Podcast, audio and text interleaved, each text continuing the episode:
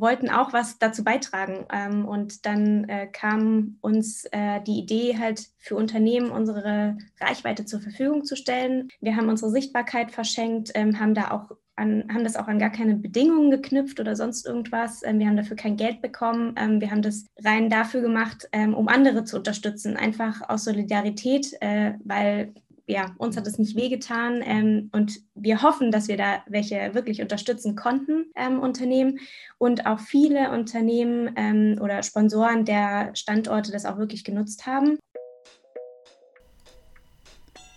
Herzlich willkommen zum VSD Power Break, dem Sportbusiness Podcast für News, Insights und Tipps rund um die persönliche Karriere im Sportbusiness.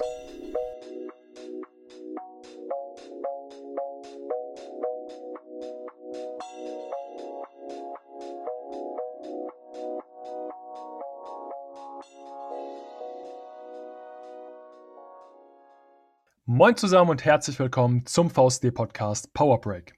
Mein Name ist Marco, ich bin einer der drei Hosts dieses Podcasts und in der heutigen Folge geht es um das Thema Herausforderung Profiliga, Krisen als Chance. Wir haben uns in einem unserer Digital Sports Meetups im März diesen Jahres wieder einmal mit zwei Expertinnen ausgetauscht, die beide sehr reflektierte Einblicke in das Thema geben konnten und daher haben wir uns auch wieder mal dazu entschieden, euch das Meetup hier als Podcast zur Verfügung zu stellen. Unsere zwei erwähnten Gäste sind zum einen René Rodorich, er ist Geschäftsführer der DL2. René berichtet nicht nur aus seinen Erfahrungen der vergangenen Jahre im Eishockey, sondern gibt auch gleichzeitig persönliche und sehr authentische Einblicke in die vergangenen Monate seiner Arbeit unter den aktuellen Bedingungen, die für den deutschen Eishockeysport, wie ja, viele von uns wissen, durchaus nicht einfach waren. Vanessa Nord ist Consultant für Sport, Event und Nachhaltigkeit. Sie vervollständigt die Runde. Vanessa ergänzt Renés Erfahrung als externe Auftragnehmerin und stellt uns ihre Zusammenarbeit mit der DEL2 vor. Außerdem berichtet sie in diesem Zusammenhang nicht nur von einer, wie ich persönlich finde, sehr bemerkenswerten Social-Media-Kampagne, sondern gibt auch Einblicke in den neu gegründeten Business Club. Alle weiteren Details zur Folge bekommst du wieder sofort hier im Podcast nach dem Intro. An der Stelle bleibt nicht mehr viel zu sagen, außer wenn du mehr über unseren Podcast, die Community oder generell über unsere ehrenamtliche Arbeit hier im VSD erfahren willst, dann check doch unbedingt mal die Show Notes, denn dort findest du alle weiteren Infos und relevanten Links dazu. Genug von mir an der Stelle. Jetzt heißt es wieder feuerfrei für Folge Nummer 9. Ich wünsche dir viel Freude beim Reinhören und natürlich auch eine Menge neue Impulse für deine persönliche Karriere im Sportbusiness. Sehr schön. Dann sage ich zum 13. Mal Moin zusammen und herzlich willkommen zu unserem Power Break am Mittwoch, äh, zu unserem Digital Sports Meetup bei VSD. Wir gehen, wie ich gerade eben schon gesagt habe, in die 13. Runde des Digital Sports Meetups und spielen ja mal wieder ein sehr, sehr relevantes Thema, denn es geht heute um die Herausforderung Profiliga, Krisen als Chance. Ich glaube, wir haben in den vergangenen Wochen, Monaten, ja, man kann jetzt eigentlich schon fast sagen, im vergangenen Jahr sehr, sehr oft gehört, wie man äh, diese Krise, in der wir oder viele Organisationen, Sportorganisationen gerade stecken, eben auch als Chance nutzen können. Die Frage, die sich aber hier an der Stelle, denke ich, immer wieder viele stellen, ist, wie können wir die Krise auch als Chance nutzen? Dazu haben wir heute zwei Experten eingeladen, einmal René Rudorich und Vanessa Nord. Sie werden uns heute das Thema DL2 ähm, genauer ja, zeigen und äh, wir möchten eben heute anhand der DL2 euch allen zeigen, wie unsere zwei Experten heute in der Runde ja diese Krise wirklich als Chance gesehen haben. Stefan Peters, mein Vorstandskollege, du wirst gleich überleiten auf unsere zwei Experten, deswegen halte ich mich da an der Stelle zurück und würde sagen, Stefan, das ist doch ein guter Zeitpunkt, um dir mal wieder virtuell den Ball rüberzuspielen. Vielen herzlichen Dank, lieber Marco, danke für die Einleitung. Auch von meiner Seite aus an alle Teilnehmerinnen und Teilnehmer des heutigen Digital Sports Meetup. Ähm, schön, dass ihr dabei seid. Äh, wir freuen uns sehr. Und umso mehr freue ich mich, ähm, dass äh, Vanessa und René äh, sich bereit erklärt haben, ähm, uns ein paar Einblicke eben in die aktuelle Organisation einer Profiliga zu geben und das, was drumherum so alles notwendig ist, was man da so machen kann. Und ich glaube, in manchen Formaten nennt man das Ganze mittlerweile ja so ein bisschen auch Deep Dive. Ich glaube, das kriegen wir heute sogar ganz gut hin. Liebe Vanessa, liebe René, schön, dass ihr dabei seid. Und das, was uns als Impulsgeber für die persönliche Karriere eigentlich auch sehr interessiert ist, wie seid ihr eigentlich im Sport gelandet und ähm, was macht ihr denn eigentlich heute? Und René, ähm, Jetzt, weiß ich nicht, ich würde fast sagen, wir starten fast mit dir, weil es geht ja auch um deine Organisation, die DL2, ja, so, wobei eigentlich heißt es Ladies First. Insofern, ähm, jetzt habe ich. Nein, alles gut, René darf anfangen. Okay, cool. Dann, Alter für Schönheit, kann man auch sagen. das ist, äh, ich halte mich da jetzt zurück. René. Ja, vielen Dank. Ähm, kurz vor, das wäre was. Ja, danke Stefan, äh, danke Marco auch für die Einleitung. Äh, danke Vanessa für den Vortritt. Äh, aufgrund meines äh, doch recht fortgeschrittenen Alters nehme ich natürlich das sehr posi positiv, weiß ich gar nicht, aber ich nehme es zur Kenntnis. Ähm, nein, super. Also ähm, erstmal vielen Dank, dass wir dabei sein dürfen. Ähm, denke ich auch sehr spannendes Thema. Ich hatte die Chance bisher einmal in so einem Meetup teilzunehmen bei euch. Ähm, also noch nicht allzu oft, aber nichtsdestotrotz schätze ich das Format sehr und äh, deswegen bringen wir uns da auch sehr gern natürlich ein. Ja, wie bin ich zum Sport gekommen? Ähm, ja, relativ normale Geschichte, ehrlich gesagt. Ähm, logischerweise nach, nach Schullaufbahn stellte sich die Frage, wie geht es weiter? Ähm, Zielstellung war bei mir immer so ein bisschen eigentlich in Richtung Sport zu gehen. Ich habe selber ähm, sehr lange, spiele aktuell sogar noch ein bisschen Fußball gespielt. Passt jetzt nicht ganz zum Eishockeysport, äh, klar, aber nichtsdestotrotz immer sportbegeistert gewesen, äh, auch übers Elternhaus. Mein Vater hat, äh, glaube bis zur zweiten DDR-Liga damals gespielt. Also ich komme aus dem Osten, hört man auch am Dialekt, brauche ich auch nicht verheimlichen. Ähm, insofern äh, über das sportbegeisterte Elternhaus eigentlich war das so ein bisschen die Grundrichtung. Dann habe ich ein Studium angefangen, Diplom Sportwissenschaften in Leipzig. Äh, mit dem Schwerpunkt eben Sportmanagement, weil ich immer gesagt habe, okay, also irgendwie wäre das schon mal so ein bisschen ein Traum, äh, tatsächlich im Sportmanagement zu landen. Äh, habe ursprünglich ein bisschen mit dem Fußball gemunkelt, aber war auch damals schon ähm, sehr treuer Eishockey-Fan äh, in Grimmitschau bei den heutigen Eispiraten, dort regelmäßig zum Spiel äh, zu Besuch und über verschiedene Diskussionsrunden, die die dort vor Ort gemacht haben, über Verbesserungen Stadionatmosphäre, Verbesserungen Marketing, Kommunikation und so weiter, ähm, habe ich während meines Studiums dort angefangen, ein Praktikum zu machen. Ähm, das Ganze dann ab 2001 bis 2004 und hatte dann 2004, als ich mein Studium auch abgeschlossen habe, die Chance auch äh, dort zu bleiben und, und wurde angestellt. War dann insgesamt 13 Jahre am Standort Grimmitschau ähm, davon sieben Jahre als Geschäftsführer äh, bei den Eispiraten Grimmitschau, weil wir dort einen Umbruch vollzogen haben, äh, den professionellen Spielbetrieb vom Verein ursprünglich weggeholt, äh, in eine GmbH ausgegliedert. Und ab 2007 hatte ich dann die Chance, dort eben auch die, die Führung, die Geschäftsführung letztendlich zu übernehmen. Und ähm, dann ab 2014 hat sich die Chance aufgetan für mich über Anfrage auch von, von Clubs der Liga, ähm, als wir die DL2 so ein bisschen ins Leben gerufen haben und ein bisschen verändert haben, äh, könnte ich mir nicht sogar vorstellen, eben das Liga-Thema zu bearbeiten, äh, dort auch als Geschäftsführer. Und dann bin ich 2014 ja, mit einem lachenden und einem weinenden Auge aus Grimmitschau weg. Wenn man so lange an so einem Ort ist, ist das natürlich auch gar nicht so einfach am Anfang. Aber insgesamt, glaube ich, war es eine sehr gute Entscheidung für mich persönlich. Ähm, denke auch für Grimmitschau frischen Wind reinzukriegen. Und deswegen bin ich seit 2014 Geschäftsführer der DL2. Und damit der Ball rübergespielt zu Vanessa. Danke, René. Vielleicht gibt es ja bis hierhin schon Fragen überhaupt, vielleicht zu dir persönlich. Dann Die kommen garantiert. Okay. ähm, Genau, dann erzähle ich immer so ein bisschen. Ähm, ich habe auch tatsächlich Sportmanagement studiert in Salzgitter, ähm, wo ja vielleicht auch der ein oder andere Teilnehmer hier, ich weiß gar nicht, ich habe noch nicht so richtig ähm, den Überblick bekommen, aber ähm, ja, also habe Sportmanagement studiert ähm, und bin nach meinem Studium ähm, erstmal auch über ein Praktikum in ja, einem mittelständischen Industrieunternehmen zuständig gewesen fürs betriebliche Gesundheitsmanagement und ähm, habe, äh, weil ich ja total Lust hatte, mit äh, Menschen zusammenzuarbeiten ähm, und das ist so ein bisschen mehr oder weniger äh, in die Hose gegangen, hat mir dann überhaupt gar keinen Spaß mehr gemacht. Ähm, und habe dann für mich entschieden, okay, ich muss wieder mehr zu den Vereinen, Verbänden, näher wieder auch an den Sport ran, ähm, weil ich selber, ach, ich habe schon unterschiedlichste Sportarten äh, gemacht, selber aktiv. Ähm, und während des Studiums habe ich selber ein bisschen höherklassig auch Fußball gespielt, auch ähm, nichts mit Eishockey äh, zu tun gehabt vorher.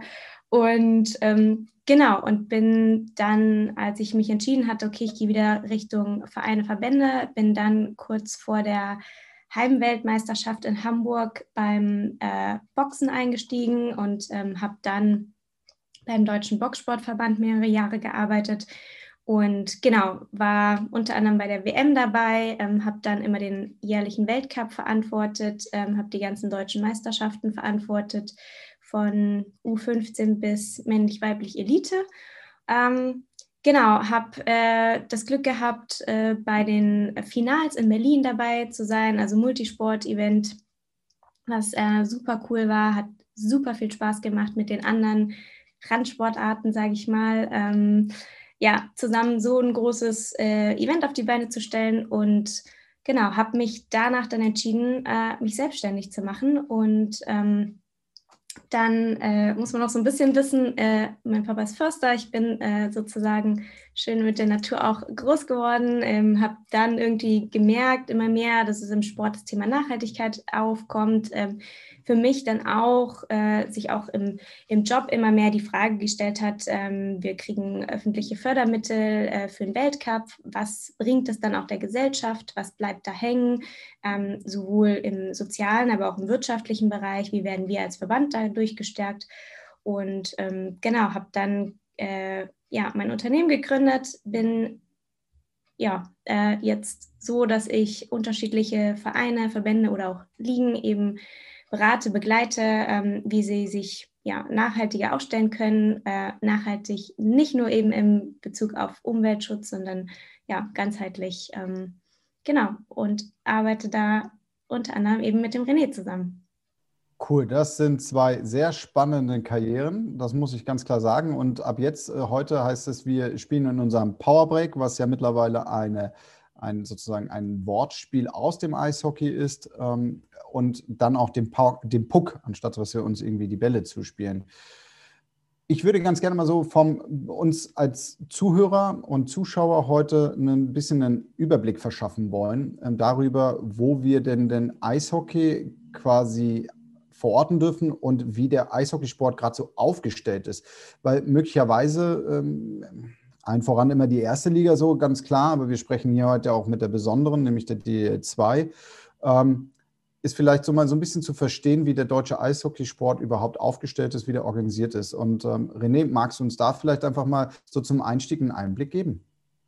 Ja, klar, sehr gern. Ähm, also aktuell aufgestellt äh, ist der Eishockeysport eigentlich so, wie man das von anderen Sportarten weitestgehend auch kennt. Das heißt, wir haben natürlich unseren Verband, äh, der Deutsche Eishockeybund, der mit seinen Landesverbänden zusammen äh, die Hauptverantwortung trägt für die ganze Nachwuchsausbildung, äh, für das Betreuen der, der Vereine im Nachwuchsbereich, äh, gleichzeitig aber auch den Ligenspielbetrieb im Nachwuchs äh, auf, äh, ich sage mal, überregionaler Ebene leitet, äh, gleichzeitig eben die Oberliga äh, leitet, die also auch schon äh, in zwei Staffeln momentan deutschlandweit spielt unter Umständen.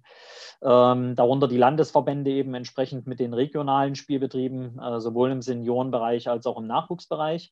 Und ausgegliedert vom Verband haben sich äh, in den letzten Jahren eben zwei Organisationen. Äh, das ist zum einen die DEL, die sich schon vor 2000 äh, ausgegliedert hat. Ich glaube, 97 äh, gingen dort die Gespräche los, beziehungsweise fand die Ausgliederung statt. Ähm, dass also der, der Ligaspielbetrieb der ersten Liga eben in der DEL GmbH äh, organisiert und, und, und äh, verwaltet wird. das Ganze angegliedert an den DEB wiederum mittels Kooperationsvertrag. Das gleiche trifft auch die, ähm, die DL2, wie sie heute heißt. Wir sind 2000, äh, sind wir vom Verband äh, mehr oder weniger ausgegliedert worden in die ESBG ursprünglich. Unheimlich fürchterlich langer Firmenname eigentlich, also ESBG, Eishockey Spielbetriebsgesellschaft MBH, ähm, ein Traum, das jedes Mal zu schreiben. Ähm, aber nichtsdestotrotz, das ist die Ursprungsorganisation. Äh, dort war früher die Oberliga und die zweite Bundesliga letztendlich organisiert. Die Oberliga ist dann äh, mit der Umstellung des Systems zurück zum Verband gegangen und wir sind 2013 in diesem System dann ähm, als, als Einzelliga in dieser ESBG aufgegangen, haben uns mit der DEL als auch mit dem DIB zusammengesetzt, haben dort einen Kooperationsvertrag beidseitig gefunden, wie wir eben den Spielbetrieb und, und auch die Verwaltung übernehmen können und äh, sind dann letztendlich die DL2 geworden. Das heißt also von der Struktur her schon recht klassisch, mit dem einen Unterschied, äh, ja, mit dem großen Unterschied eigentlich, dass die beiden beiden Hauptprofi-Ligen letztendlich zwei getrennte Gesellschaften sind, äh, vom Grundsatz her, aber natürlich mit Kooperationen und Vereinbarungen auch sehr eng zusammenarbeiten. Äh, wir sind selber ähm, vertreten in den Nachwuchsausschüssen des DEB, in den Leistungssportausschüssen des DEBs, also wir pflegen da ein sehr gutes Miteinander mittlerweile. Generell, der Eishockeysport hat natürlich eine sehr, ja, unterschiedliche Vergangenheit. Ähm, ist eine faszinierende Sportart schon immer gewesen, glaube ich, äh, zum Zuschauen, sowohl in den Arenen aufgrund auch der ganzen Atmosphäre, die, die wir in den Eisstadien bieten, aber doch auch mit Problemen in den letzten, also jetzt letzten Jahren ist fast falsch zu sagen, also in den Jahren speziell von so 95 bis, bis wahrscheinlich Mitte der 2000er Jahre ähm, als man wirklich auch ja, den einen oder anderen Club verlieren musste aufgrund finanzieller Probleme. Es gab oftmals das Thema der Diskussion der ausländischen Spieler in der Liga, wenig Platz für eigene deutsche, einheimische Spieler, ähm, wenig konzeptionelle Arbeit im Nachwuchsbereich. Also all die Probleme hatten wir. Ähm, die werden momentan sehr akribisch bearbeitet und das würde ich sagen, gefühlt mindestens schon seit zehn Jahren. Äh, und wir stellen auch durchaus, äh, ich sage mal, Vorankommen fest. Noch nicht in allen Bereichen so, wie wir es uns wünschen, aber ich glaube schon, wer heute sich mit dem Eishockeysport beschäftigt, äh, mit unseren Aushängeschildern, die mittlerweile in der NHL angekommen sind, der Dreiseitel ja vorweg, ne, der auch mittlerweile viel durch die Medien geht als, als Aushängeschild für uns, aber auch das Abschneiden der deutschen Nationalmannschaft, ähm, die ruhige Entwicklung in der Vergangenheit in der DEL, die positive Entwicklung in der DEL2, all das zeigt eigentlich schon, dass der Sport an sich vorankommt. Äh, und da steckt auch viel Arbeit drin in den letzten Jahren. Und wichtig für uns ist natürlich, dass wir diese Arbeit fortsetzen können und wollen auch, äh, um diese Sportart weiter voranzubringen. Danke für diesen doch sehr umfangreichen Überblick, René. Vielleicht ein direkter Einblick noch einmal kurz in die DL2. Über wie viele Teams reden wir ganz konkret? Wir haben also, wir sind eine Gesellschaftsstruktur mit 16 Gesellschaftern. Darin beinhaltet sind 14 Teams, die jedes Jahr lizenziert werden müssen durch sportlich wie wirtschaftlich ähm, Vorgaben, die wir haben. Und zum anderen ist bei uns, und das zeigt eben auch die Verzahnung, sowohl der Deutsche Eishockeybund als auch die DEL, die Deutsche Eishockeyliga, eben vertreten als Gesellschafter und gleichzeitig beide Gremien auch vertreten in den Aufsichtsräten. Okay, cool. Für den Moment haben wir, glaube ich, ein erstes Gefühl, welche Dimension das hat. Ähm, für alle, die, die gerne auch so Statistikfans sind ähm, und Statista ab und an mal besuchen, ähm, dem deutschen Eishockeysport frönen über fünf Millionen Menschen ganz aktiv kommuniziert als sozusagen Interessierte. Nur damit wir einfach mal so die Dimension zum gesamten Eishockeysport haben. Vanessa, vielleicht auch um dich direkt mit ins Boot zu holen. Ähm, du hast gerade beschrieben in deiner Vorstellung, äh, wie du auf dem Markt des Sportbusiness agierst. Ähm, wie arbeitest du mit äh, René und der DL2 zusammen? Ja, ähm, also René und ich, wir arbeiten jetzt seit äh, 2019 tatsächlich zusammen und ähm, das hat, hat äh, angefangen damit, dass äh, der René jemanden brauchte, der sich um das ganze Sponsoring-Thema, ähm, Partnermanagement kümmert und ich gesagt habe, ähm, okay, äh, ich habe da überhaupt keine Erfahrung, ich möchte es gerne machen, ähm, um da auch äh, mit jemanden sozusagen auch zu wachsen an dem ganzen Thema. Ähm, und äh, genau, und mittlerweile würde ich das Thema gar nicht mehr fokussiert auf das Sponsoring äh, alleine ähm, ja, definieren, sondern äh, der René und ich, wir tauschen uns ganz, ganz viel über das ganze Sportbusiness aus, ähm, spielen Sachen hin und her, wir diskutieren Themen. Ähm, äh, wir stoßen ganz viel Neues an. Ich glaube, da kommen wir auch noch äh, drauf. Ähm, und äh, mittlerweile sind es auch so auch Themen wie, wir haben jetzt die Medienrechte, die ähm, die DL2 neu ausgeschrieben hat, wo auch ich einfach dem René Arbeit abnehme. Ähm, so kann man es eigentlich, glaube ich, sagen. Und wir da auch mit unseren Auf Aufgaben wachsen, ähm, weil vieles ähm, wir ja irgendwie noch nicht gemacht haben oder vor Situationen stehen, die, ähm, die wir vorher so noch nicht hatten. Und da es doch ganz gut ist, wenn man mal ein Feedback bekommt oder auch der René mal ein Feedback einfach von mir bekommt, ein konstruktives, ja. Also eine Art Sparringpartner und dann natürlich konzeptionell, das verstehe ich sehr wohl. Also so kann ich mich gut hineinversetzen. Marco, du hast was vorbereitet. Ich habe tatsächlich äh, ja, direkt eine Frage auch nochmal, Vanessa, von ähm, dir vielleicht den Ball nochmal rüberzuspielen zu René. Ich finde es nämlich super spannend, wie du es gerade eben erklärt hast, dass ihr euch, behalten mir die Metapher bei, euch den Ball auch immer mal wieder hin und her spielt und euch gegenseitig unterstützt. Ich denke, da kann man auch ähm, mit Sicherheit auch als Best Practice so ein bisschen für andere Verbände und ähm, Ligen vorangehen. Ähm, denn betriebsblind. Ich glaube, man kann gut genug sein. Irgendwann wird man betriebsblind und es ist immer mal wieder ganz gut, auch von externen ähm, ja, Hinweise und Impulse zu bekommen. Ähm, René, jetzt habe ich letzte Statistik gelesen. Ähm, Korrigiere mich, wenn ich äh, die Zahlen verdreht habe oder vertauscht habe. In der DL1 habe ich gelesen, dass bis zu 80 Prozent ähm, des gesamten Budgets allein von Ticketing abhängt. Jetzt kann man die DL1 auf die DL2 nicht unbedingt eins zu eins übertragen. Aber magst du uns einmal ganz kurz einen Einblick geben, wie, wie, wie sieht es denn aktuell, wie steht es denn aktuell mit der DL2? Ja, ähm, erstmal glaube ich, dass die 80 Prozent für uns auch gelten können, wobei das äh, ja immer schwierig ist in der Darstellung. Äh, was, was, was bedeutet das? Ne? 80 Prozent des Umsatzes sind vom Ticketing abhängig. Natürlich ist bei uns der ganze Sponsoring-Bereich allein vom Ticketing abhängig, weil wenn keine Zuschauer im Stadion sind, wie das wir es jetzt erleben, und du relativ wenig TV oder, oder Reichweite hast, letztendlich über deine Stream-Produkte, ähm, dann schaut der Sponsor, der bei uns Sponsoring investiert in die Clubs, natürlich in erster Linie auf die Zuschauerzahlen. Und wenn man das alles mal so ein bisschen zusammenfasst, auch Catering-Erlöse und so weiter, sind das sicherlich alles irgendwo Ticketerlöse. Äh, vielleicht mal im Detail zumindest zur DEL2. Äh, wir haben insgesamt äh, ein Umsatzvolumen vor Corona gehabt äh, von fast 40 Millionen, äh, geteilt auf 14 Clubs. Ähm, davon sind circa 35 Prozent äh, tatsächlich reines Ticketing, äh, was wir in den Umsätzen drin haben. Ähm, roundabout 50 bis 55 Prozent, das schwankt von den Standorten her, ähm, sind reine Sponsoring-Erlöse. Und äh, die restlichen Erlöse, die teilen sich rein in Merchandising, in Catering-Erlöse, was manche Standorte sehr intensiv haben, in VIP-Ticket-Erlöse nochmal zusätzlich, was eben aus dem Sponsoring herausgegliedert ist, ähm, sodass das eigentlich die wesentlichen Säulen sind der Finanzierung in den, in den ja, Etats letztendlich der Clubs.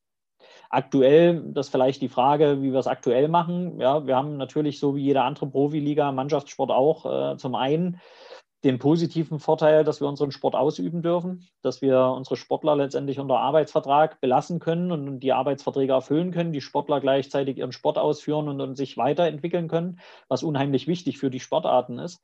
Ähm, auf der anderen Seite ist es so wirtschaftlich natürlich äh, ein extremer Kampf der Clubs, ähm, liquiditätsmäßig zum einen, aber zum anderen natürlich auch, was das Finanzergebnis angeht, weil eben die wesentlichen Einnahmen, die alles irgendwie zusammenbringen, nämlich die Zuschauer im Stadion fehlen. Ja, das wird momentan versucht zu kompensieren, relativ gut durch unsere Livestreams, durch unser Livestream-Projekt, was wir seit einigen Jahren recht erfolgreich führen in der Liga, ähm, teilweise selber mitentwickelt haben und äh, zum anderen kompensiert natürlich durch staatliche Unterstützungen, die ohne die wir momentan diesen Weg gar nicht bestreiten könnten. Also dann wäre liquiditätsmäßig und insolvenzrechtlich auch sicherlich so eine Saison nicht abbildbar. Deswegen hoffen wir jetzt auch, dass für 2021 entsprechend die die Hilfen des Staates ähm, zeitnah kommen, weil die Clubs natürlich von Woche zu Woche auf Zeit leben müssen. Ähm, Im Sponsoring-Bereich, toi, toi, toi, äh, sind bei uns viele Sponsoren sehr treu und, und sind leidensbereit äh, in der Saison, gehen den Weg mit. Äh, die Schwierigkeit für den Mannschaftssport generell werden wir aber erst nächstes Jahr sehen, weil ich glaube, dass dann erst die wirklichen Auswirkungen dieser Pandemie sowohl im wirtschaftlichen Bereich, äh, im Sponsorumfeld, als auch letztendlich im Ticketing-Bereich äh, zeigbar sind oder, oder feststellbar sind. Weil ich glaube auch, dass selbst wenn wir könnten, wir nicht gleich bei 100 Prozent der Zuschauer wieder aufsetzen, wie wir vor Corona hatten. Ähm, ich habe gerade eben gehört, Treue der Partner und Sponsoren äh, ist mir hängen geblieben. Und im Vorgespräch mit Vanessa ähm, habe ich eben auch herausgehört, dass die Treue und die Kooperation mit den Partnern für euch heute immer noch sehr, sehr wichtig ist, weil ihr eben davon auch profitiert. Und ihr habt äh, meiner Meinung nach, nicht nur meiner Meinung nach, eine sehr, sehr coole Aktion letztes Jahr gebracht. Und ähm, Vanessa, möchtest du einmal ganz kurz erklären, inwiefern ihr euch mit dieser Aktion ähm, eben auch ja, einen Namen gemacht habt, denn ihr habt ja tatsächlich eure Reichweite verschenkt. Ja, genau. Also wir waren ja letztes Jahr einer der ersten Ligen, die überhaupt gesagt haben, okay, wir hören auf ähm, und haben dann natürlich das so ein bisschen aus der Beobachterperspektive auch äh, betrachten können, wie die anderen äh, Ligen noch versucht haben, irgendwie ihre Runden zu Ende zu spielen, ähm, wie auf einmal die ganze Wirtschaft versucht hat, irgendwie Lösungen zu finden.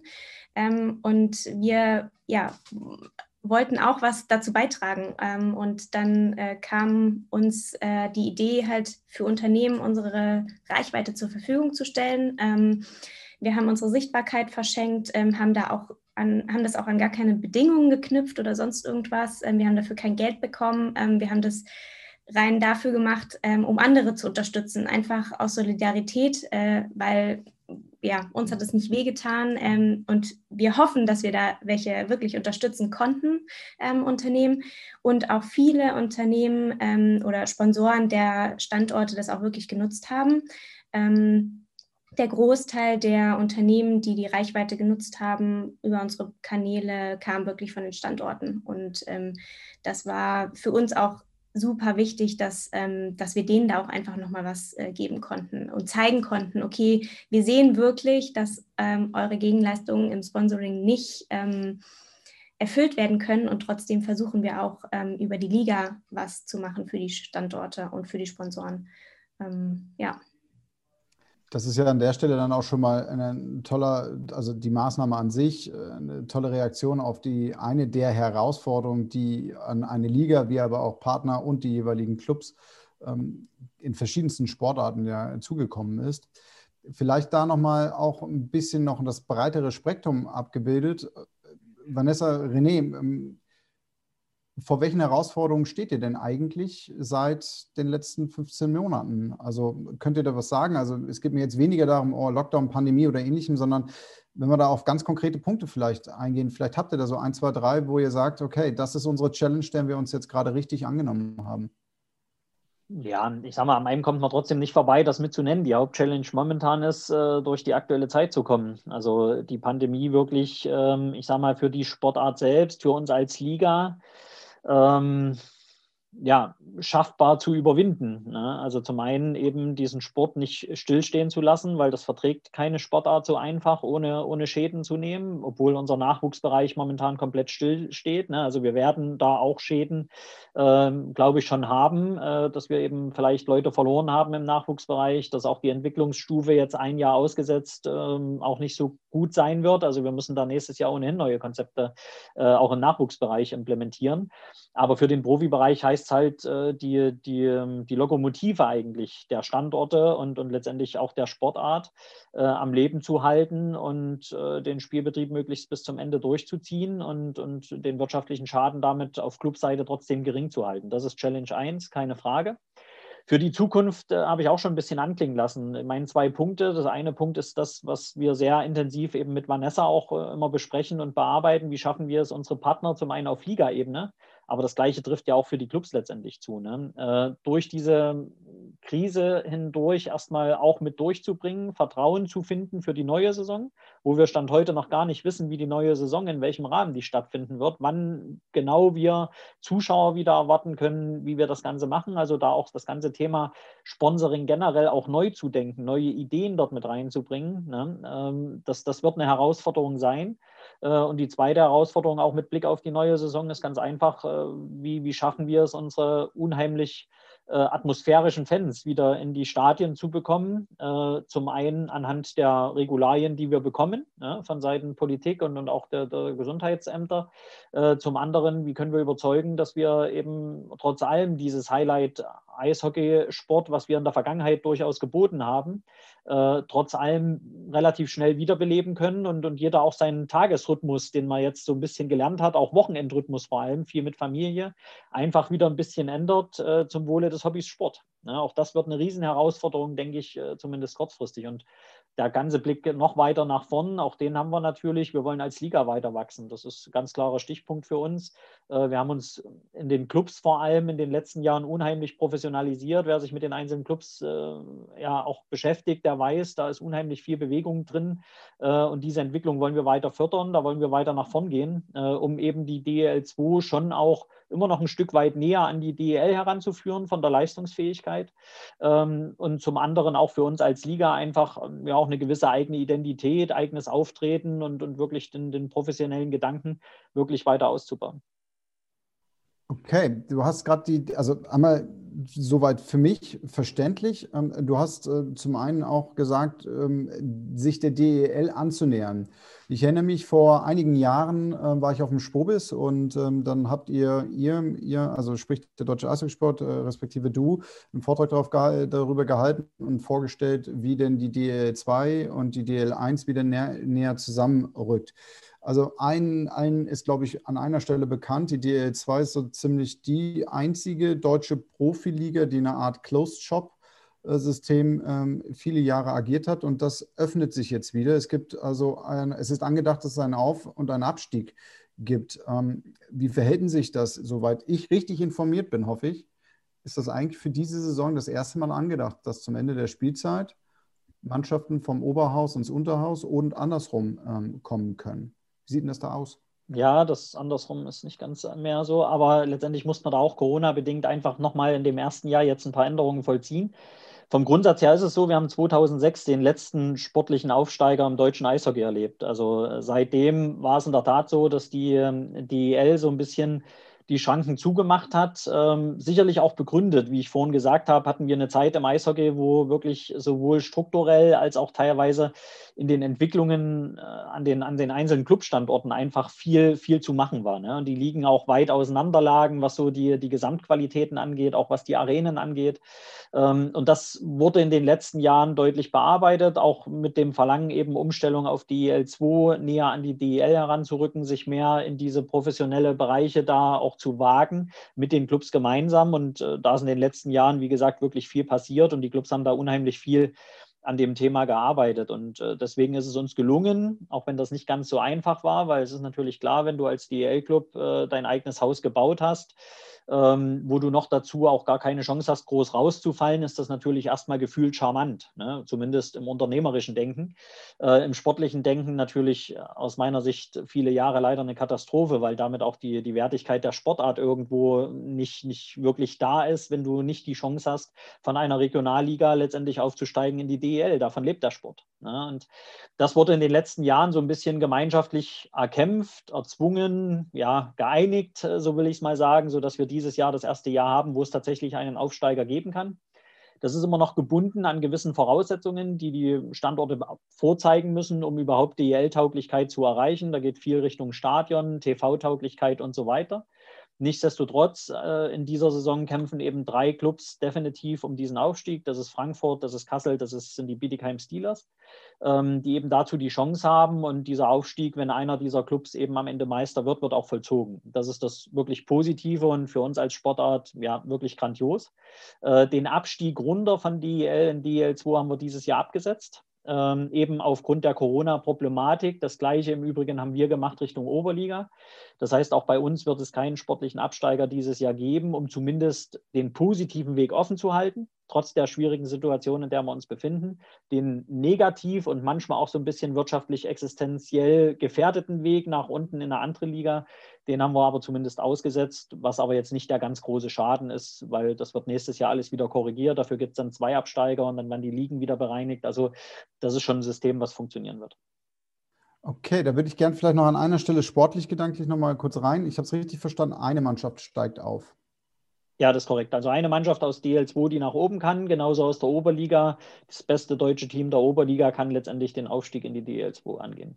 Okay, dann vielleicht nochmal kurz nachgefragt. Aktuell ist es eine ausgeglichene Liga, rein von, ähm, von der Anzahl der Teams äh, in der RDL. Es sind ähm, meines Wissens 16. 14. Ähm, äh, 14, so, und dann sind es 15. Das ist aber auch so in Ordnung? Ja, das, das wäre so in Ordnung. Man muss dann ein Jahr letztendlich ähm, im, im Hauptrundenbereich vor allem natürlich zwei Wochenenden ranhängen, weil man eben statt 52 äh, Spieltagen bei einer Doppelrunde eben dann am Ende 56 Spieltage hat. Aber das ist insgesamt äh, leistbar. Also das würde bei uns genauso gehen, weil wenn wir keinen Aufsteiger nach oben stellen, zum Beispiel, wenn Kaufbeuren Meister wird, die nicht aufsteigen können, ähm, dann wird es so sein, dass wir aus der Oberliga wahrscheinlich trotzdem ein Team bekommen und auch 15 sein werden. Das geht. Und nach einem Jahr wird dann über die Endrunden-Thematik letztendlich wieder korrigiert. Okay, und dann bringe ich nochmal zwei Sachen zusammen und dann kommen wir auch direkt auf den Business Club und das Sponsoring-Konzept, glaube ich, von eurer Seite auch nochmal Ähm, du hast vorhin das Budget, das Gesamtbudget oder den Umsatz vielmehr benannt von roundabout 40 Millionen Euro auf 14 Clubs verteilt. Ich habe das mal überschlagen. Sind wir bei 2,8, 2,9 Millionen Euro im Schnitt pro, pro Club. Ähm, damit verbunden meine Frage hinten dran, wie finanziert sich die DL2? Ja, so ist ein äh, gesellschaftsfinanziertes äh, System letztendlich, wie man das ähnlich kennt, wie gesagt, bei fast allen Sportarten so. Äh, das heißt, äh, die grundlegende Haupteinnahme ist letztendlich das, äh, die Gesellschaftsvergütung, die von den Gesellschaftern gezahlt wird. Jeder Club hat pro Jahr äh, durch das Erreichen seines Club-Lizenzvertrages darin eben eine Summe stehen, die festgeschrieben ist und, und dann an die Ligagesellschaft ähm, ausgereicht wird. Ähm, das Ganze kann alternativ finanziert werden über eben Vermarktungsthemen, äh, wo wir halt auch speziell in den letzten vier, fünf Jahren versucht haben, eben auch teilweise neue Wege zu gehen. Die Vanessa hat es äh, gesagt, seit 2019 mit ihrer Unterstützung sehr viel Austausch äh, zu diesen Themen, wie man das als Ligagesellschaft angehen kann, weil es ist ja doch nicht ganz so einfach, ne? wenn man von emotionalen Sponsoring ausgeht an den Clubstandorten, wollen wir es natürlich auch auf die emotionale Basis auf Ligaebene bringen, aber wir sprechen natürlich von, von deutschlandweiter Vermarktung und äh, dann wird es oftmals nicht ganz so emotional unter Umständen, sondern eher mehr Business. Und im Business zählen dann letztendlich TV-Reichweiten und, und Zuschauerzahlen. Und da haben wir halt zumindest in den TV-Reichweiten als zweite Liga sicherlich nicht das vorzuweisen, was erste Ligen haben. Aber wir gehen da immer wieder neue Wege ähm, und wollen eben mit diesen Wegen, die wir da gehen, die Clubs unterstützen, dass eben die Abgabe, die die Clubs leisten für die Liga, entweder deutlich kleiner werden. Haben wir jetzt in den letzten zwei Saisons oder jetzt in der Saison sind wir noch am Besprechen, aber es wird wohl auch ähnlich werden konnten wir die Summe schon reduzieren und irgendwann ist natürlich das Ziel, dass die Clubs auch gar nichts mehr zahlen und eher aus dem Topf vielleicht der Ligagesellschaft was zurückbekommen, wie man das in anderen Ligen letztendlich auch kennt. Also das ist grundlegend die Zielstellung. So sieht aber momentan die Finanzierung eher im Mischverhältnis aus und ähm, ja, funktioniert trotz allem momentan sehr stabil für die Clubs. Eher so, dass wir da schon so erste Wege auch zurückgeben konnten. Ja, wunderbar. Vielen Dank, René, auch nochmal für die spannenden Insights hinter die Kulissen. Das ist nicht selbstverständlich, ähm, das dann eben auch zu teilen. Und ich glaube, ähm, gibt auf jeden Fall sehr, sehr viel Hoffnung auch für diejenigen, die gerade in einer ähnlichen Situation stecken. Ähm, wir haben ihn schon angesprochen, den Business Club. Und Vanessa, ich würde gerne zwei Fliegen mit einer Klappe schlagen, weil wir haben von Tobias schon die erste Frage im Chat, ähm, der gerne nochmal wissen möchte, und ich denke, damit steht er nicht alleine, was genau habt ihr mit Reichweite verschenken denn genau gemacht, wenn du es vielleicht an, an, anhand eines Beispiels nochmal kurz erläuterst. Und da direkt die zweite Frage dann, ähm, wo du mit Sicherheit sehr, sehr gut anknüpfen kannst. Magst du uns einmal den Business Club vorstellen? Was ist genau der Business Club? Wie seid ihr dazu gekommen? Und wie hat sich der Business Club bis heute dann in der DL2 etabliert? Ja, also wir haben ähm, mit Reichweite verschenken, meinten wir wirklich, dass wir ähm, die Reichweite auf unseren Social-Media-Kanälen ähm, verschenkt haben. Also wir ähm, haben den Unternehmen äh, gesagt, ihr könnt einen Post bei uns absetzen ähm, auf äh, Instagram, Twitter und Facebook über unsere Kanäle, ähm, haben das, ich glaube, es waren sechs oder acht Wochen, da weiß ich es jetzt gerade gar nicht mehr sechs Wochen waren es, glaube ich, ähm, haben wir wirklich jeden Tag, ausgenommen das Wochenende, haben wir jeden Tag ähm, Unternehmen sozusagen die, ähm, ja, die Chance gegeben, eine, einen Post zu machen. Ähm, genau, und die durften den auch gestalten, wie sie wollten, ob mit Bild, ob mit Video, ob äh, mit äh, Rabattcodes, mit Werbung. Also das war wirklich, ähm, die durften da wirklich plakativ Werbung machen auf unseren äh, Kanälen. Ähm, und wir haben das auch einfach vorab ähm, unseren Fans oder unseren Followern auch gesagt, ähm, dass wir jetzt hier die Aktion machen über Social Media, ähm, sind da vielleicht auch ein kleines Risiko eingegangen im Sinne von, okay, ähm, manche entfolgen uns, äh, aber das haben wir dann in Kauf genommen für einfach oder als solidarische äh, Tätigkeit für die Unternehmen. Ähm, genau, und haben da super gutes Feedback bekommen, tatsächlich auf unsere Aktion, wo wir die Reichweite verschenkt haben. Ähm, Ach so, vielleicht ist da noch ganz spannend. Ähm, da haben wir dann festgestellt, als wir das ausgewertet haben, dass Unternehmen, die ähm, gar nicht so unbedingt auf den ersten Blick äh, interessant sein könnten für unsere Zielgruppe oder für, für unsere Follower, dass die am meisten äh, geklickt wurden und die am meisten Reichweite bekommen haben. Also das war super, super spannend ähm, und hat uns dann auch so gezeigt, dass äh, die Unternehmen ähm, das vielleicht selber auch gar nicht wissen und wir vielleicht das auch selber nicht so richtig wussten, äh, dass wir noch andere Unternehmen ansprechen sollten, äh, anstatt die, die wir jetzt als erstes auf dem Schirm haben. Ähm, genau, und da ja, haben wir uns so ein bisschen, haben wir ein bisschen ausgewertet, was, was lief gut, was, wie war das Feedback und haben da festgestellt, dass es total sinnvoll ist, wenn man sich ein bisschen mehr noch mit den Unternehmen und auch mit der Wirtschaft einfach austauscht. Und haben dann festgestellt, okay, ähm, es wird uns in der Krisenzeit äh, niemand ein Hauptsponsoring ähm, ja, abnehmen. Ähm, und wir wollen auch gar nicht unbedingt, dass ähm, Unternehmen, die in Kurzarbeit sind, dann sich noch intern rechtfertigen müssen, ähm, warum sie jetzt ein Sponsoring zum Beispiel bei der DL2 eingehen. Und haben uns für uns dann aber festgestellt, es hat aber eine total riesen Chance, wenn wir uns als Gemeinschaft zusammentun ähm, und wenn wir uns da auch einfach austauschen und wenn wir ähm, sowohl von der Wirtschaft auch was lernen können, wenn wir in dem Business Club ähm, uns treffen, uns äh, ja, austauschen, ähm, aber auch die Wirtschaft von äh, dem Sport, von dem Teamgeist, von der Solidarität ähm, profitieren können. Und wir haben dann wirklich einen ähm, Business Club gegründet, den Powerplay, ähm, haben gesagt, okay, es können Unternehmen teilnehmen, es können auch Einzelpersonen teilnehmen, die sagen, ich habe total Lust, ähm, auch mal hinter die äh, Fassade zu gucken, auch mal Insights von der Liga zu bekommen. Wir wollen da auch total offen mit den Mitgliedern ähm, umgehen. Wir wollen denen auch zeigen, was sind denn unsere Ziele der äh, Liga ähm, und auch Zahlen, ähm, weil ja vorgeworfen werden kann einem viel ähm, und hier wollen wir jetzt wirklich die Möglichkeit geben, mal auch ähm, Insights zu bekommen. Ähm, genau, und haben das äh, gegründet. ja, René, vielleicht magst du noch was ergänzen.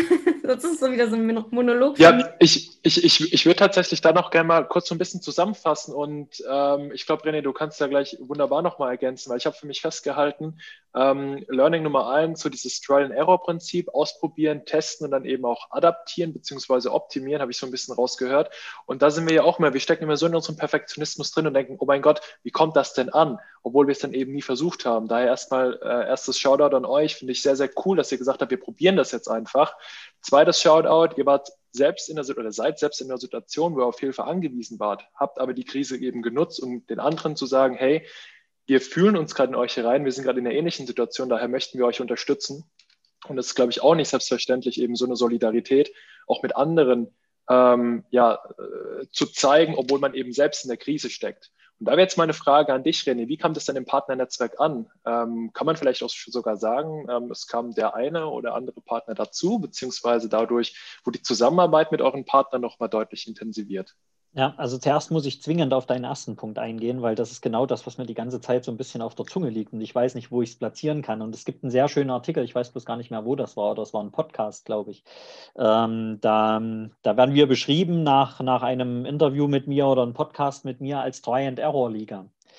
Ähm, und das Thema ist bei mir so im Kopf drin. Ich meine, das kann man ja auch total negativ auslegen, ne? brauchen wir nicht drüber reden, aber ich habe so ein bisschen für mich eigentlich, oder das, was wir als Liga symbolisieren, ist eigentlich äh, genau die positive Bedeutung der Geschichte. Ne? So wie du sagst, versuchen wir halt als teilweise auch recht kleine Organisation, die wir sind, eben mit unseren Partnern, die Vanessa Nord zum Beispiel im Sponsoring, Dennis Krug, die als externe Mitarbeiterin die Kommunikation für uns macht, ja, Stefan Vogel, der jetzt das Schiedsrichterwesen ein bisschen organisiert, dann haben wir als zwar Angestellten, aber letztendlich sitzt er auch nicht im Büro, sondern ist auf der Landstraße unterwegs, äh, den Marius Riedel, den, ich sag mal, Talentverantwortlichen, ähm, Talententwicklung an den Standorten. Also wir haben letztendlich unsere, unsere Pole da völlig verteilt, ähm, außenstehend teilweise, die uns uns dann wiederum Input geben und wir sagen dann halt zu vielen Dingen, ja, also wenn es uns wirklich interessiert, wir versuchen das einfach mal. Und das ist manchmal, wird das ein bisschen äh, ja auch äh, ja, kritisch beäugt, weil natürlich du als Liga-Organisation ja eigentlich keine Fehler machen darfst. Ne? Du musst ja, ich sage mal, über den Dingen stehen, du musst ja alles schön straight, ne? kennen wir ja auch von, von großen Verbänden zum Beispiel, die sich gar nicht getrauen, groß was anderes zu machen, weil es könnte sein, sie kriegen Missgunst von ihren Mitgliedern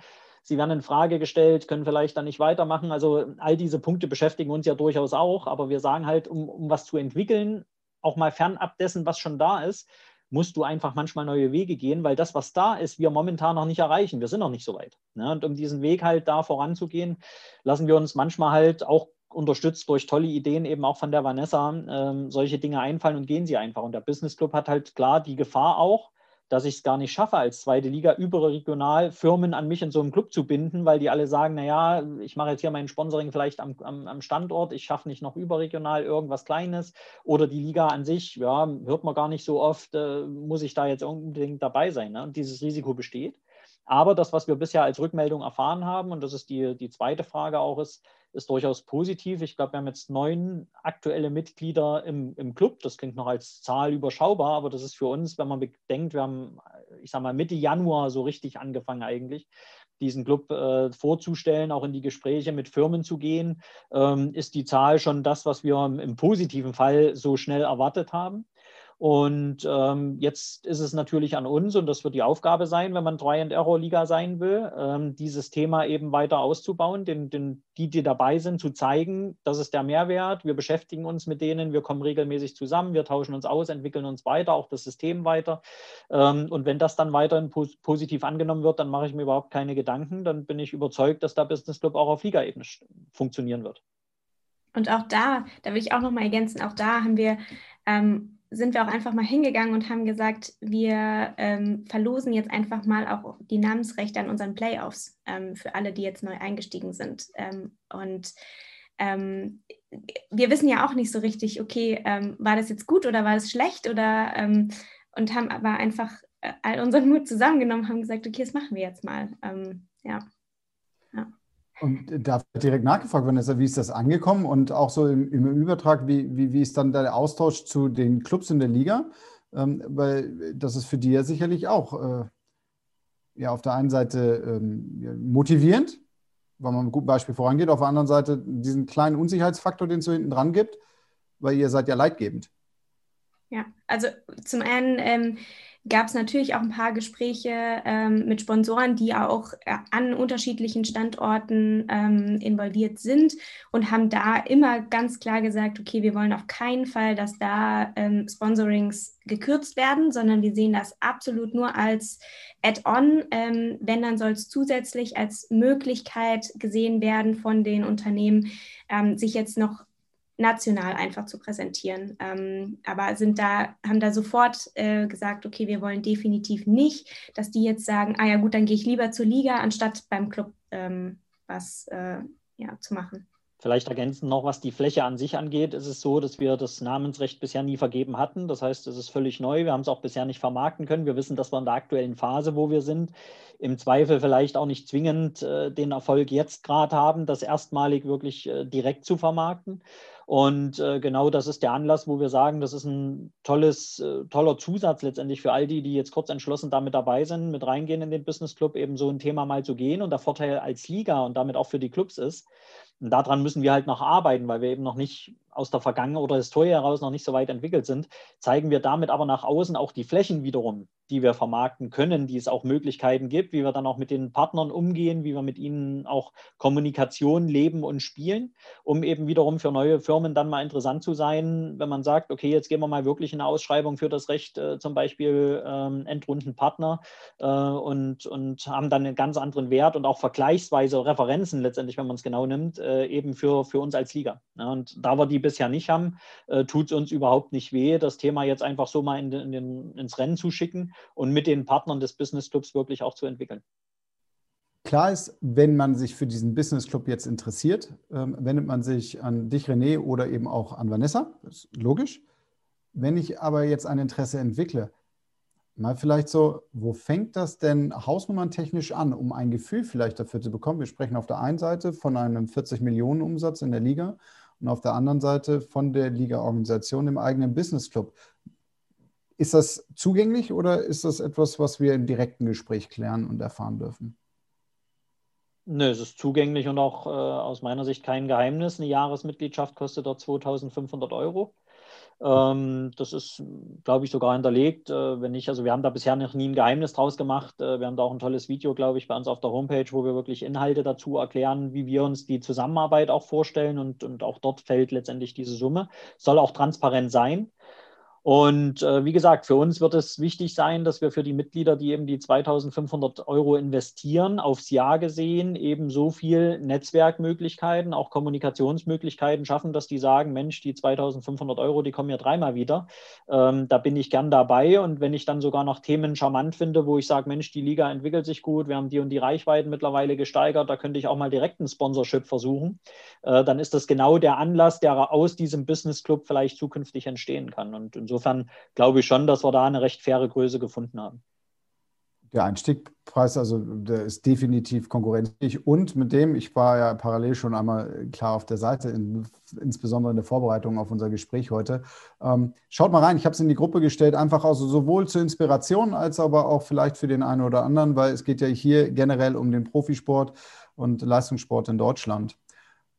Dann vielleicht doch noch eine weiterführende Frage. Mich interessiert äh, eben dieses Management einer Liga dahingehend sehr, ähm, wie unterstützt ihr denn die Clubs? Also auf der einen Seite, klar, ihr organisiert den Spielbetrieb und ähm, ich kann mir in der Zeit jetzt vorstellen, diese Orga des Spielbetriebs ist echt sehr in Anspruch nehmend. Aber wie tauscht ihr euch denn aus und wo gebt ihr gegebenenfalls Hilfestellung, insbesondere mit der besonderen Kompetenz, die ihr euch von, äh, die ihr euch dazu holt? Ja, letztendlich über, über regelmäßiges äh, Austauschen mit den Clubs und letztendlich mit Workshops, die wir regelmäßig äh, stattfinden lassen. Ich meine, klar, so wie du es gerade gesagt hast, ich meine, wir haben jetzt gerade wieder so zwei Tage erlebt, ne, wo du, wo du im Liga-Management, was den Spielbetrieb angehst, ja, ich sag mal, davonlaufen könntest, ne, aber das eher spaßig gesagt. Äh, gestern haben wir angefangen, die ersten Konzepte und Szenarien aufzumachen, was passiert, wenn wir Ostern nicht spielen können. Wir haben zu Ostern Donnerstag, Samstag, Montag Spielbetrieb in der DL2. Ne, und wir haben auch zum Saisonende nicht mehr so viel Luft, um jetzt riesenhaft große Verschiebungen zu machen.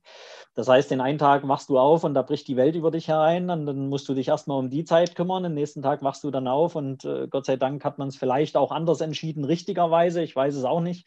Ähm, aber Fakt ist, man hat es ja heute Mittag letztendlich anders entschieden äh, über die Kanzlerin und, und jetzt musst du dir erstmal die zwingenden Gedanken kurzfristig nicht machen. Ansonsten für die Clubs ist es schon so, also wir versuchen natürlich in erster Linie, ähm, und so verstehe ich mich, ähm, Ansprechpartner für die Clubs zu sein, für alles. Und, und äh, ich sage mal, die Clubs nutzen das auch. Also ich wäre angefragt für Vertragsmodalitäten mit Spielern, wie man das inhaltlich ausgestalten könnte. Wir haben Standardverträge, aber wir haben da Modifizierungsmöglichkeiten drin.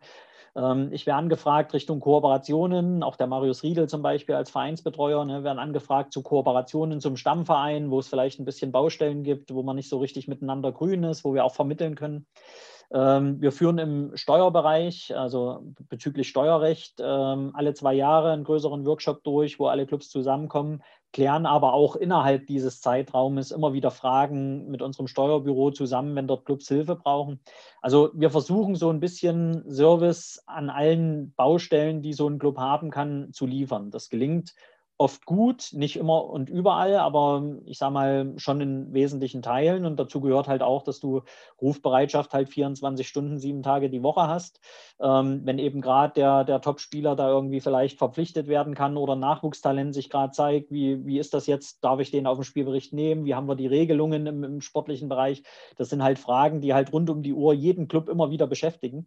Und äh, dafür musst du da sein und ansprechbar sein, weil das ist die größte Hilfe, die du geben kannst, indem du halt Antworten lieferst und, und die Entscheidungen damit in den Clubs halt kürzer werden. Vanessa, äh, Stichpunkt zukunftsweisende Themen. Wir haben jetzt auch ganz viele tolle Impulse von euch bekommen und vielleicht um so ein bisschen Ausblick in die nächsten Jahre zu gehen. Ich glaube, jeder, der heute hier teilnimmt, beschäftigt sich mit ähm, den aktuellen Trends im Sport. Jetzt ist ja dein Steckenpferd auch ähm, der Punkt Nachhaltigkeit. Und wenn du da vielleicht noch mal ein bisschen weiter ausholen möchtest, inwiefern siehst du auch Nachhaltigkeit, ebenfalls eine Frage aus dem Publikum von Axel, als eine Chance für die Zukunft der DL2?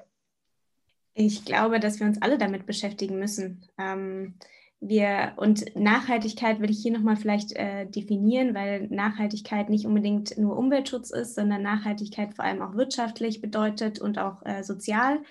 Ähm, und ich glaube, da hat der Sport an sich ein sehr, sehr großes äh, ja, Potenzial, äh, wo er noch aufholen darf, aber auch, wo er vielleicht Vorreiter sein kann oder wo er auch ähm, ja, die Leute für das ganze Thema begeistern darf. Ähm, von daher denke ich, wir werden da total viel, äh, viele Möglichkeiten haben. Ähm, die DL2 wird da super viele Möglichkeiten haben, der Sport wird da super viele Möglichkeiten haben. Und ähm, ich glaube, dass vor allem ähm, wir auch den Business Club dafür gegründet haben, um zu sagen, okay, wir brauchen auch so ein bisschen Innovation von außen, ähm, von Unternehmen, auf die wir vielleicht gar nicht zugegangen wären. Ähm, und die kommen jetzt ähm, und sagen, okay, wir haben da eine Idee, ähm, möchten vielleicht Kontakt zu euren Standorten haben, ähm, weil wir bevor wir jeden Einzelnen ansprechen, gehen wir eben über die Liga und das ist ja auch so die große Chance, ähm, dass sich dann die einzelnen Standorte dann auch weiterentwickeln können, weil ja, das ist, glaube ich, so das, was wir vorhaben. Ja. Ja, wunderbar. Dann schauen wir mal in den Chat, Stefan, oder? Weil wir müssen noch so ein bisschen die Uhr auf den Blick behalten. Wir haben noch, äh, ich glaube, eine Frage, korrigiert mich. Ich nehme jetzt einfach mal, nee, Tobias verabschiedet sich. Wenn ich ein bisschen weiter hochgehe, auch noch von Axel. Ähm, er sagt, aus meiner dunklen Erinnerung heraus war ein Problem der Clubs in der DL2 immer, dass es zu wenig hauptamtliche Ansprechpartner auf Clubseite gegeben hat. Ähm, ist das denn immer noch so? Ich glaube, die Frage geht eher so ein bisschen an René Rodorich.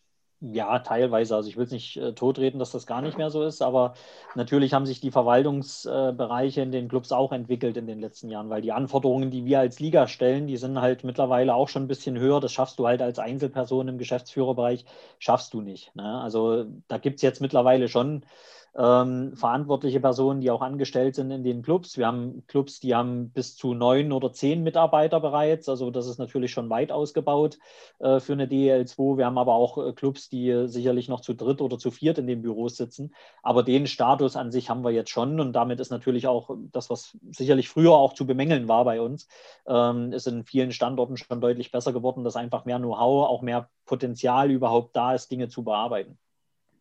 Und dann vielleicht im Anschluss direkt die Frage noch dazu, weil wir eben auch über Vermarktung und Möglichkeiten gesprochen haben. Ähm, echt spannende Frage. Habt ihr auch schon mit großen Vermarktungsagenturen gesprochen? Also aller Infront, Sports 5, äh, ehemals Lagardère? Ja, das haben wir in der Vergangenheit äh, definitiv und dafür sind wir auch nach wie vor offen. Also ne, das muss, weiß auch Vanessa letztendlich von mir. Jeder, der, der die Chance hat, die Liga zu unterstützen, ist immer herzlich willkommen. Ähm, das direkte Verpflichten in einer gewissen Exklusivität mit einer großen Agentur ist für, für mich persönlich, spreche ich vielleicht auch nur für mich persönlich, aber ist für mich insofern schwierig, ähm, dass äh, wir halt immer noch die DL2 sind. Und äh, wenn du halt in deinem Portfolio ähm, im Fußballbereich äh, der Bundesliga, zweite Bundesliga, Vermarktungsthemen hast, wenn du die DEL, die HBL, BBL hast und dann noch eine DL2 im Portfolio, wirst du zwar immer sicherlich bei denen sehr gutes Netzwerk vorfinden und, und unter Umständen auch mal einen Glücksgriff in, in, in, der, in der Vermarktung, ja, aber du wirst nicht das Hauptaugenmerk der Ausrichtung und Tätigkeit letztendlich dafür sein, dass, dass man dich zwingend vermarkten will als DL2. Und das ist so ein bisschen das, wo ich sage, wenn da was gelingt, immer willkommen und, und natürlich sehr positiv. Aber für uns selber, wir wollen halt uns so ein bisschen individuell auch gern zusätzlich nach außen tragen, weshalb wir halt gesagt haben, es bringt uns nicht allein jetzt auf diese großen Firmen zu setzen, sondern wir müssen halt eine eigene Identität auch da entwickeln mit der Vanessa gemeinsam, mit uns als Liga, weil du nur dann auch diese Leidenschaft, die unsere Clubs jeden Tag an den Tag legen, aber wir auch in der Liga letztendlich leben, nur dann wirklich gut transportieren kannst. Und das reine, wie ich es vorhin gesagt habe, das äh, Zusammenarbeit mit der DL2 heißt auch Vertrauen, auch entwickeln wollen. Ne? Das heißt nicht in erster Linie, ja, ich gebe hier eine Summe X aus und habe damit, ich sage mal, die 9 Millionen TV-Reichweite pro Live-Spiel im TV. Das, das wird halt mit uns nicht gelingen und das wissen wir und da sind wir auch ganz ehrlich dazu, äh, sondern wir wollen innovativ sein, wir wollen positiv auch mal anders nach vorn gehen und das sind eigentlich unsere Kernpunkte und die kannst du halt nur selber letztendlich auch so nach außen tragen das ist, finde ich, einfach mal eine wunderbare Haltung, auch Richtung Schlusswort. Ähm, unser Power Break geht immer eine Stunde plus minus. Ja, so ein bisschen brauchen wir, aber Nachspielzeit gibt es ja immer. Und ähm, wir haben uns ja irgendwie auch angewöhnt, wenn wir so ein bisschen was zusammenfassen. Ähm, da auf der einen Seite spricht man gerne über Tipps, wenn wir über Karriere sprechen. Auf der anderen Seite sollte man in der Zeit jetzt vielleicht über Learnings sprechen. Und Vanessa, vielleicht aus deiner Perspektive, wenn man jetzt mal so die letzten 15 Monate Revue passieren lässt, was sind denn so deine Learnings, die du mitnimmst oder uns weitergeben kannst? Ja, also ich finde, wir sollten oder der Sport allgemein sollte sich auch oder hat sich auch in den letzten Monaten tatsächlich mehr wieder auf dieses ganze Gemeinschafts- ähm, oder auf den Wert Gemeinschaft ähm, verständigt. Ähm, und so sehe ich es tatsächlich auch immer noch. Also ich finde oder appelliere immer noch so ein bisschen, okay, wir müssen noch mehr die Gemeinschaft ähm, vorne ranstellen, weil eine Liga ähm, oder auch der Sport einfach gar nicht funktionieren kann, wenn wir keinen Konkurrenten haben. Also ein Ligasystem kann nicht funktionieren, wenn es nur noch einen Club gibt oder wenn ähm, ja nur noch wenige äh, ja, überleben. Ähm, von daher finde ich, sollten wir nicht gegeneinander, weder die Clubs irgendwie als sich als Konkurrenten verstehen, ähm, außer auf dem Spielfeld, aber jetzt rein aus dem Business-Seite sollten die ähm, Sportarten sich gegenseitig unterstützen, sollten die Mannschaften sich gegenseitig unterstützen und sollten wir uns als Sport einfach ähm, als Gemeinschaft verstehen und eher da im Hinblick auch auf die Zukunft. Ähm, ich glaube, die Konkurrenz steckt eher woanders und nicht innerhalb des Sports ähm, sodass wir vielleicht so ein bisschen mehr noch die Gemeinschaft und das Miteinander erleben sollten.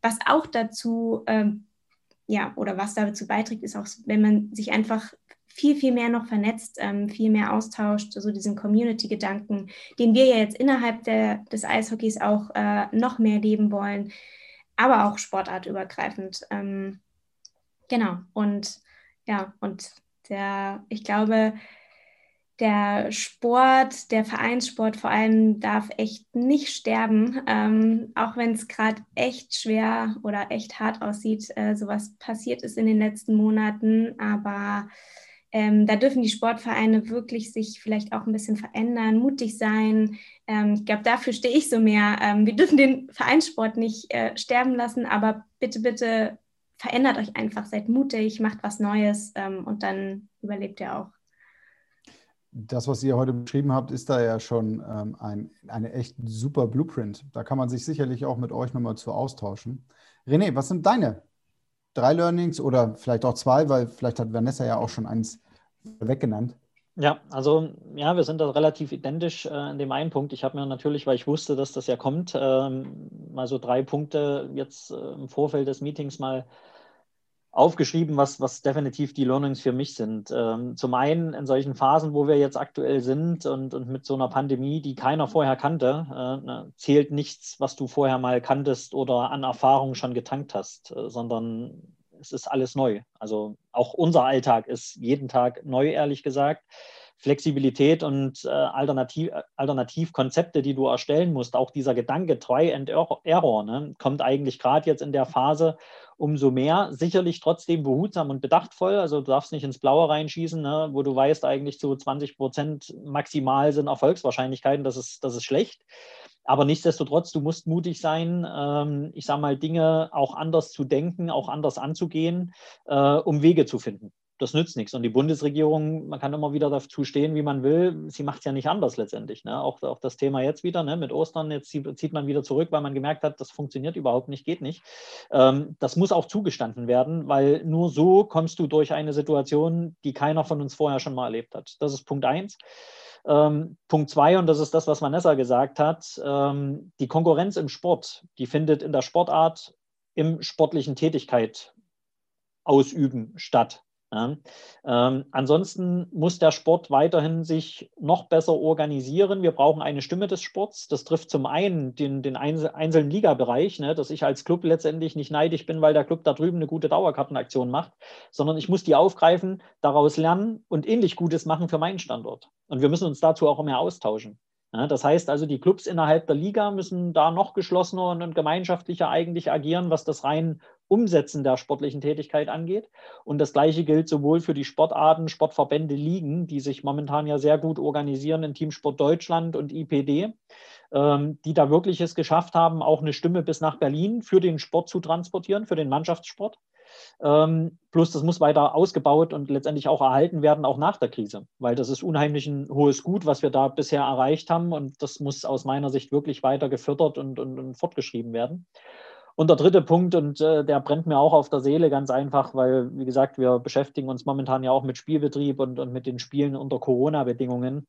Ähm, das dritte Learning ist, wie wertvoll für uns Zuschauer sind im Sport. Also die ganze Emotionalität, positiv wie negativ in den Arenen, ne, die den Sport klar beeinflusst, auch wieder positiv wie negativ im, im Handeln der, der Spieler und so weiter, aber all das drumherum das fehlt so unglaublich sehr, muss ich sagen. Und, und äh, hier bleibt halt wirklich zu hoffen, dass wir da einen schnellen Weg zurück in die Normalität finden und wirklich gute Konzepte für den Sport generell finden, um eben diese Zuschauer wieder zurück in die Arenen zu holen. Ja, perfekt. Vielen Dank, René, auch für deine Top 3. Und ich glaube, gerade beim letztgenannten Punkt konnten, ja, bei mir kam so ein bisschen Gänsehaut wieder, weil, ja, ich glaube, da sitzen wir alle in einem Boot. Uns fehlt einfach der Live-Sport. Ähm, wir haben gelernt heute, es kommt definitiv auf Gemeinschaft an, mehr Solidarität. Und wenn wir uns die Besonderheit im Sport, ist ja das klassische Kooperenzprinzip, Konkurrenz durch Kooperation oder Kooperation durch Konkurrenz, glaube ich, sollten wir ein bisschen mehr wieder den Fokus auf Kooperation ähm, ja, lenken. Zumindest ist das, was Vanessa, du und René, du uns heute mitgegeben habt. Ganz viele tolle Beispiele. Vielen Dank dafür auf die Uhr geguckt, sind wir jetzt ein bisschen drüber, aber an dem, den, im, im, Verhältnis zu dem Input, äh, den wir heute bekommen haben, äh, glaube ich, sind uns da, äh, ist uns da unsere Community nicht böse. An dieser Stelle möchte ich mich ganz herzlich bei euch beiden und allen anderen Teilnehmern bedanken. Es ist keine Selbstverständlichkeit, dass ihr euch in der Zeit die Zeit nehmt, die wir haben. René, ich kann mir nur einen Hauch vorstellen, wie dein Alltag irgendwie aussieht. Ähm, aber ich glaube, dein Telefon hat jetzt in der Zeit schon x-fach wieder geklingelt. Ich wünsche euch beiden viel, viel, viel Erfolg bei dem, was ihr tut. Und liebe Leute, schaut euch den Business Club an und wenn das noch nichts für euch ist, ja, dann wenigstens mal den Livestream. Ich habe gestern auch wieder Eishockey geguckt, also insofern, es ist eine fantastische Sportart. Das soll es jetzt aber auch gewesen sein. Vielen Dank und bis zum nächsten Mal. Schön, dass ihr eingeschaltet habt und dabei wart. Vielen Dank. Auch von mir. Danke Vielen bis zum nächsten Mal. Schön. Ciao. Ciao. Tschüss.